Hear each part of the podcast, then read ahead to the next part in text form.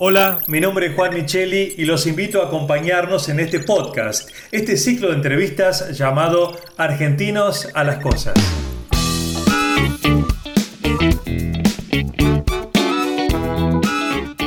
Argentinos a las Cosas es un espacio de reflexión para pensar los desafíos que enfrentamos como sociedad y así poder construir un país sustentable para todos en este siglo XXI.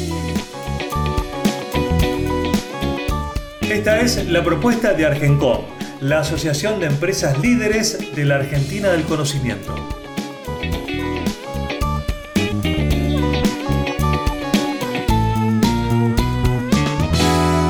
Hola a todos, muy bienvenidos. Esto es Argentinos a las Cosas, un espacio de reflexión para que pensemos los desafíos que enfrentamos y también para ver cómo construimos un país sustentable para todos en este siglo XXI. Esta es la propuesta de Argencom y ya está, como siempre, con nosotros Luis Galeazzi, director ejecutivo de Argencom. Hola Luis, ¿cómo estás? ¿Qué tal Juan? ¿Cómo vamos? Muy bien, muy bien y la verdad con mucha expectativa. Tenemos un buen invitado, ¿eh? No, no. todos son buenos, pero este, este es de los buenos buenos. Bueno, porque ocupa un lugar relevante en la economía del conocimiento. Es la verdad, en términos de dimensión de empresa, de la empresa que él fundó hace muchos años. Hablamos de Néstor Nochetti, uno de los fundadores de Globant, que es una de las grandes empresas argentinas que tiene hoy, hoy no, hace años, proyección internacional. Néstor Nochetti, ¿Cómo estás? Gracias por este tiempo. Hola Juan, gracias por la muy cálida recepción. Lo mismo le digo a Luis. La verdad que siento, me siento un poco apabullado por cómo me han nombrado. Eh, pero no quiero dejar de nombrar también a, mis tres socios, Martín, Martín y Giver, que fueron quienes, eh, con quienes juntos hace, en el 2003, comenzamos esta aventura, digamos, de, de llevar los servicios profesionales de software desde Argentina al mundo. Así que entusiasmado, entusiasmado para compartir y colaborar en el podcast con ustedes. Muy bien, y ya que recordás ese momento de la fundación con tus socios y amigos, ¿cuál fue, así como viste las imágenes de películas que se hablan de Steve Jobs en el garage, este, digamos, hay una imagen que represente ese momento en el que ustedes se juntaron para armar Globan y que podría ser una escena o una película? Sí, totalmente. La, la de un bar que no existe más, abajo de un cartel de promoción de la cerveza Miller, perdón que diga la marca, este, en, donde, en donde nos juntábamos los cuatro cuando terminábamos nuestro, nuestra hora de oficina eh, en otra compañía en la cual trabajábamos y nos juntábamos con papel, lápiz, a empezar a ah. pensar eh, cómo organizar, digamos, una compañía que se dedicara a hacer lo que conocíamos, porque todos habíamos trabajado, digamos, en, en este tipo de, servicios profesionales desde Argentina, desde distintos lugares de Latinoamérica hacia el mundo, a empezar a pregreñar en un bar, digamos, a cómo hacerlo. Eso, eso sería eh, la escena, digamos, este, de la eh, fundacional de una película. Bueno, o sea que es posible. Cualquiera, no digo cualquiera, pero ustedes lo lograron, amigos con ideas juntándose en un bar. Esto puede ilusionar a mucha gente a que lo que está haciendo ahora en un bar a lo mejor termina, eh, no sé si engloban, pero en un buen proyecto. Y, estén atentos y tomen nota porque ahora Néstor nos va a contar a todos, para que escriban, cuál es la fórmula del éxito. Ah, si la supiéramos. No, no, no, no. Nos hubiera ahorrado un montón de caminos, la verdad. Pero creo que creo que un poco, un poco la fórmula del éxito es em, que el objetivo un poco es, como decían, es el camino. Creo que uno va aprendiendo mucho. Uno tiene que tener claro para dónde quiere ir, tiene que tener un foco eh, importante en eso, tratar de desviarse lo menos posible, acomodarse a esos desvíos y tiene que disfrutar el camino y tratar eh, siempre de ir un paso, siempre para adelante. Uno puede, viste como en náutica que uno va dando bordadas, pero siempre termina avanzando con el viento en contra y qué sé yo, pero este, por ahí se hace, el recorrido es largo, pero si avanzás un metro en la dirección que tenías definido, es que es un éxito. Creo que la fórmula un poco es eh, el foco, mucho esfuerzo, eh, tener suerte, un poco de suerte siempre ayuda, nunca está de más, y claramente tener una visión de equipo y darse cuenta que máxime en estos días, em, digamos, en donde hay mucha tecnología, hay mucha forma de colaborar, eh, es muy importante trabajar en equipo y que cada uno de los que colabora, ya sean los cuatro fundadores de una compañía o más, eh, o en una compañía grande, cada uno tiene que tener claro cuál es su rol y agregar su granito de arena, que es respetado también por el resto, para llevar un éxito eh, hacia, para ir caminando juntos hacia un éxito. Creo que trabajar en equipo es súper importante. Mm. ¿Y cómo fueron, Néstor, esas distintas etapas del desarrollo? Bueno, como te decía, en 2003 eh, esencialmente comenzamos la compañía, hace un año que veníamos pensando, todos estamos trabajando en sistemas o habíamos trabajado desde Argentina y desde distintos puntos de Latinoamérica dando servicios eh, y dando servicios profesionales, digamos, a clientes en, el resto del mundo. Digo todos, todos los que en ese momento no trabajábamos en la misma compañía, pero cada uno estaba de los fundadores, había hecho sus trabajos desde estos países y siempre veíamos que el talento desde Argentina y toda Latinoamérica era algo muy buscado por las compañías eh, esencialmente en Estados Unidos y en Europa. Eh, por un montón de razones, una cercanía cultural, una cercanía de eh, uso horario, toda una serie de cosas que empezaron a ser relevantes en la época de Internet, cuando, digamos, de alguna manera el mundo se achicó. lo que en los años 50, digamos, desde India te vendían diciendo eh, ustedes trabajan, mientras ustedes duermen, nosotros avanzamos y trabajamos con un proyecto. Eh, eso con Internet se terminó porque la comunicación instantánea y gratis, muchos nos olvidamos, pero antes para poder hablar por teléfono con, no sé, con España tenías que pedir a la operadora, tenías que esperar que te llame de vuelta. Hoy todo eso es gratis, eh, lo, lo tenés en tu teléfono, digamos, gratis, te cuesta la conexión de Internet. ¿Y eso qué pasó? Los clientes dijeron, bueno, no, pero ahora yo quiero saber qué es lo que están haciendo. Y claro, cuando llaman por teléfono no es lo mismo hablar con alguien que está a 8 o 10 horas de distancia que alguien que está en un uso horario mucho más parecido. Toda Latinoamérica tiene una ventaja geográfica, digamos, con respecto a eso. Estamos un poquito más adelante de Europa, un poquito más atrás de Estados Unidos, lo que nos permite compartir un día laboral con nuestros clientes. Y el talento, este, la disponibilidad de talento es enorme. Así que en el 2003, cuando sí todos estábamos coincidimos en una compañía, empezamos a ver la posibilidad de ir trabajando por nuestra cuenta y así nos lanzamos con una visión muy clara de exportar desde Argentina, en su momento, muy rápidamente desde distintos lugares eh, de Latinoamérica. Em, pero la idea era proveer siempre servicios y soluciones a, clientes en el rubro del software, digamos, y de, lo que es tecnología. uno de los puntos más importantes fue eh, cuando en el 2006 Google nos contrató como la primera compañía en la cual tercerizó servicios fuera de donde están ellos, del Silicon Valley. Em, ese creo que fue un punto de, de inflexión muy, muy fuerte en el 2008 consolidamos lo que todavía, una organización que todavía tenemos hoy, que se llama Los Estudios, en donde en lugar de eh, organizarnos por industria, nos organizamos por, por expertise, por, por lo que sabemos, digamos, lo que sabe nuestra gente, y eso permite que haya como una especie de polinización cruzada entre diferentes industrias. O sea, vos le pones a alguien que trabajó en gaming, lo pones a trabajar en banca, eso es algo que también valoran mucho nuestros clientes. Y claramente eh, el punto más importante, digamos, de nuestra compañía fue en el 2014, cuando hicimos, fuimos públicos, salimos a, cotizar de forma pública en el New York Stock Exchange, eh, siendo uno de los, bueno, el primer unicornio, digamos, eh, de, de, software de Argentina. Antes había salido un tiempo atrás de Mercado Libre, pero eh, en un rubro un tanto distinto. Em, y, bueno, eso nos permitió después hacer una expansión global. Al año siguiente abrimos en India muy fuerte, en todo lo que es Europa del Este.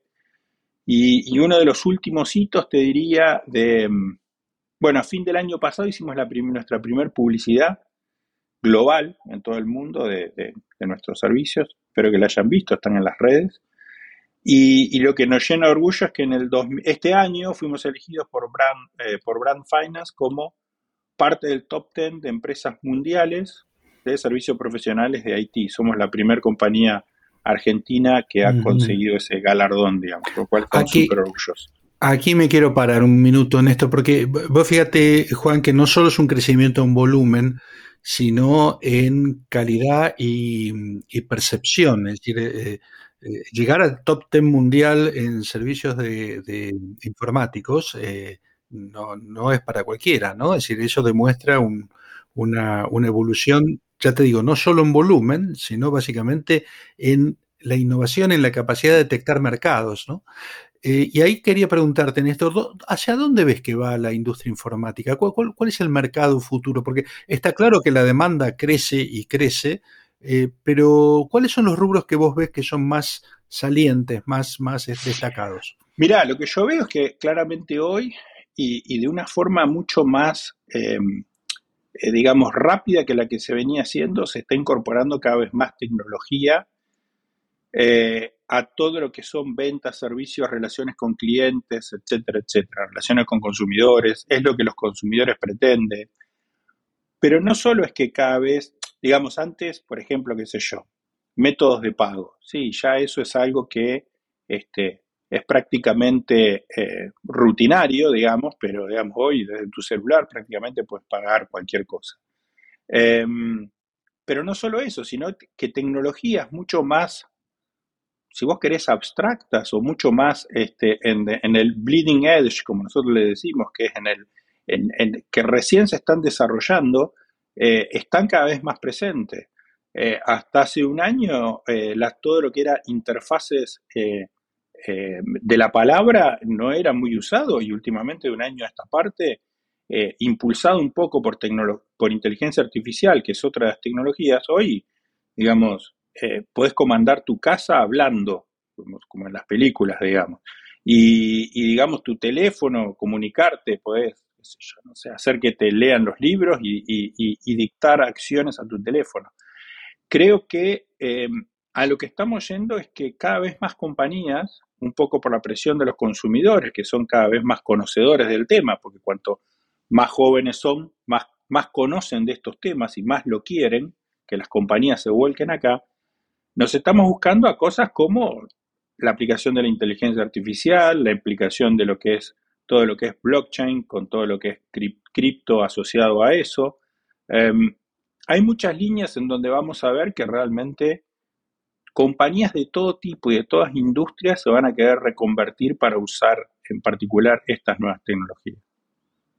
Eh, bueno, y ahí es donde tenemos que estar. Mm. Néstor, y mm, siendo una empresa multinacional, Em, ¿Cómo manejan o se adaptan a, regulaciones diferentes en distintos países?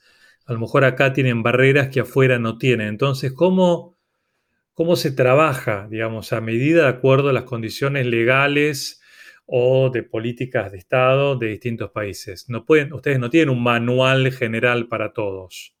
Eh, no, no, por supuesto que no. Bueno, a ver, Hoy hablo de que Globan nació en el 2003 cuando éramos cuatro personas y, digamos, diez empleados, por decir de alguna forma. Creo que hemos, habíamos terminado el 2003 con algo así como 50 empleados. Hoy somos más de 25.000, estamos en casi 20 países del mundo. Imagínate que hay una eh, legión de abogados y asesores, digamos, de todo tipo que también nos ayudan interna y externamente. Pero creo que lo importante es tener claro em, es tener claro qué es lo que queremos hacer. Nosotros queremos ser la compañía más conocida de desarrollo, de desarrollo de tecnología en el mundo. Y la verdad es que somos enamorados de la tecnología. La gente que sube y que viene a trabajar con nosotros, creemos que también es gente, tomamos gente que tenga esa misma visión y que sea una enamorada de la aplicación de la tecnología. Por supuesto que cumplimos con todos los requerimientos legales que corresponden en todo el mundo, eh, en cada uno de los países donde operamos. Imagínate que somos una empresa pública, como te decía, con lo cual tenemos auditorías este, de todo tipo y de todo estilo y lo que se te imagine, cada tres, cada quarter tenemos que presentar montón de reportes que son este, archivados en la SEC en Estados Unidos. ¿Dirías, Néstor, que hay un país, no dejemos de lado los que, no digo el peor, pero digamos un país en donde ustedes notan que es una sociedad en donde fluye todo con facilidad, para tomar como ejemplo, quizá, a imitar o no, pero decir, la verdad que en tal país, por su gente, por su idiosincrasia, nos resulta fácil llevar adelante nuestra empresa. ¿Cuál sería? ¿Uno, dos? Mira, hay países en los cuales es bastante más fácil, eh, creo que tiene distintos sabores lo que vos decís. Por ejemplo, hay un excelente talento y con una excelente relación calidad-precio, que en definitiva es lo que toda empresa busca, eh, en toda Latinoamérica. Prácticamente en todos los países, nosotros estamos presentes desde los países más chicos, digamos, por ejemplo Ecuador, este, a los países más grandes de Latinoamérica, como Brasil, México, Colombia, Argentina. Em, talento está disponible en todos lados y es fácil de fluir y de trabajar, te diría, por ese lado. Países que te simplifican, eh, digamos, eh, armar una compañía y demás. Chile es un país que en su momento era simple de hacerlo. Pero esas cosas cambian. Brasil, por ejemplo, en un momento era muy difícil hacerlo y últimamente no están así. Hace ya unos años se modernizaron. Lo mismo México. Em, países donde, donde hay, bueno, Estados Unidos, aunque no parezca, como te decía, es súper regulado, tenés que cumplir con toda una serie de regulaciones, sos público en un país, este, es, es, digamos, bueno, son las reglas del juego y las tenés que cumplir. Pero te diría que la cosa importante es que las cosas no son fotos, sino que son películas que uno tiene que entender cómo van elaborándose a lo largo del tiempo. Cuando nosotros empezamos en Argentina, al poco tiempo de empezar, la verdad que no fue una de las condiciones por las cuales arrancamos, pero que sí nos ayudó, fue el tema de la ley de promoción de software. Claramente, desde Argentina se propuso promover el sector y lo consiguió. Y, realmente es, fue el único país del mundo donde se hizo. No hay leyes de promoción eh, así de software por, industria en otros países. En general, en otros países las leyes son em, de promoción de zona franca, donde vos te estableces en un lugar y tenés una, una ventaja impositiva. Este, muchos países lo hacen, India, Colombia, Uruguay, un montón. Eh, pero eso, eso para nuestra industria, en donde el talento está en todos lados, en, todo, en el interior, en, lugar, en cualquier lugar en donde la gente crezca, se desarrolle, va a una universidad, va a una academia, eh, no necesariamente tiene que ser una ciudad muy grande. Y como estando conectado a Internet es todo lo que necesitas, la verdad que un tema de zona franca es mucho más eh, proactivo, digamos, hacer un desarrollo global como una ley como se hizo en Argentina. Ahora estamos tratando de que eso mismo se pueda hacer en Colombia, por ejemplo. No solo Globan, un montón, digamos. Eh, eh, el entramado de empresas de Colombia del sector entiende que sería un, impulso importante para eso. Creo que, la creo que lo importante es destacar qué es lo que encontrar en cada país donde es el momento de poder entrar y desarrollar un centro de desarrollo, una operación comercial, etcétera, que quedarse con una, con una foto. Eh, Néstor, eh, varias veces comentamos en el podcast eh, la competencia del trabajo irregular, del trabajo que, no se registra, que se hace para afuera y que es muy gravoso para las empresas porque no están en situación de poder ofrecer lo mismo a un empleado que lo que ese empleado podría vender por, por las suyas al exterior en dólares libres y sin pagar ni, aportes previsionales, ni, ni, pagar impuestos. ¿no? ¿Cómo, ves el, problema este que se está creando y cómo afecta esto al ecosistema? Eh, mirá, lo veo realmente con bastante preocupación.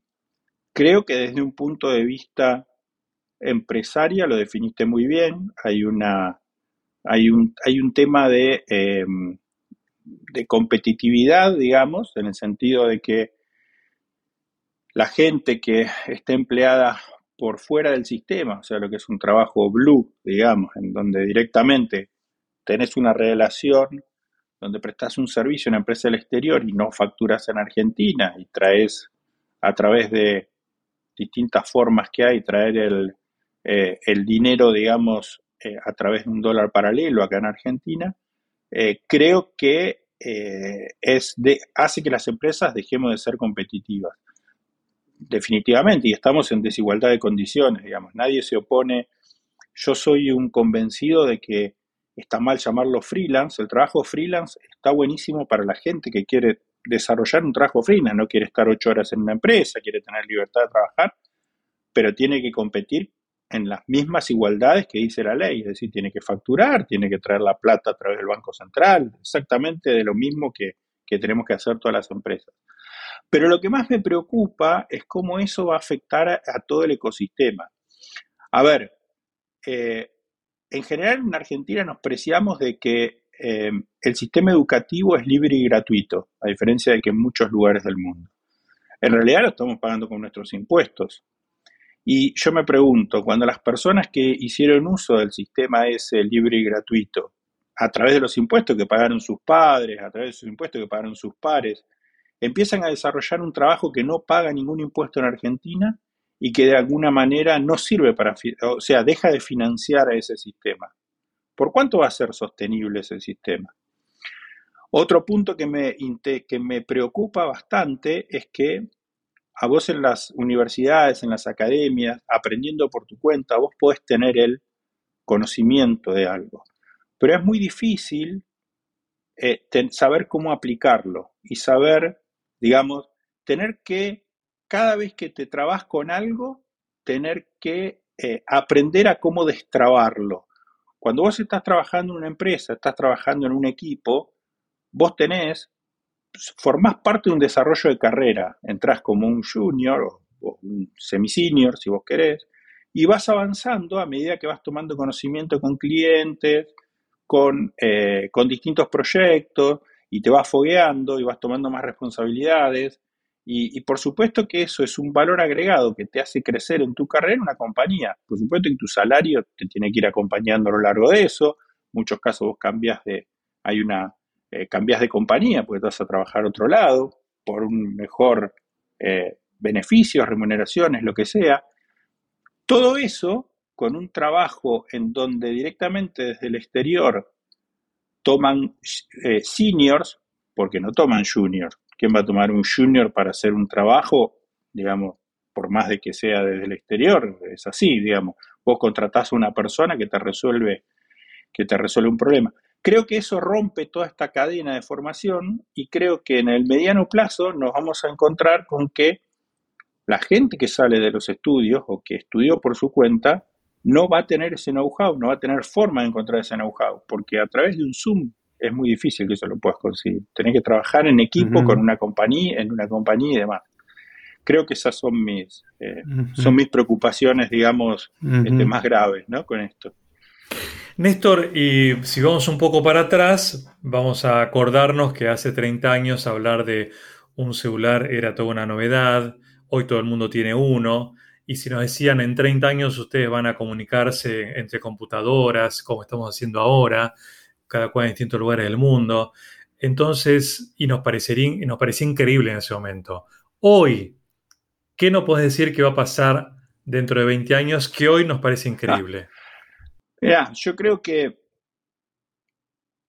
a mí personalmente lo que me parece, este, lo que me parece increíble, me parece que va a dar un, antes y un después, va a ser cuando incorporemos un poco de tecnología en forma más directa o tecnología en forma más directa a nuestros cuerpos. Cuando, eh, y estoy hablando de ciencia ficción prácticamente, ¿no? cuando ni siquiera necesites un celular sino que, como parece que hay ahora y desarrollando, tatuajes que tengan el cuerpo que te permitan, por ejemplo, mantener una comunicación y estar comunicado con, este, con un cierto ecosistema. Creo que, mm, eh, que, nos va, que, que, eso va a ser un paso siguiente. Otro podría ser lo que es realmente la realidad virtual inmersiva.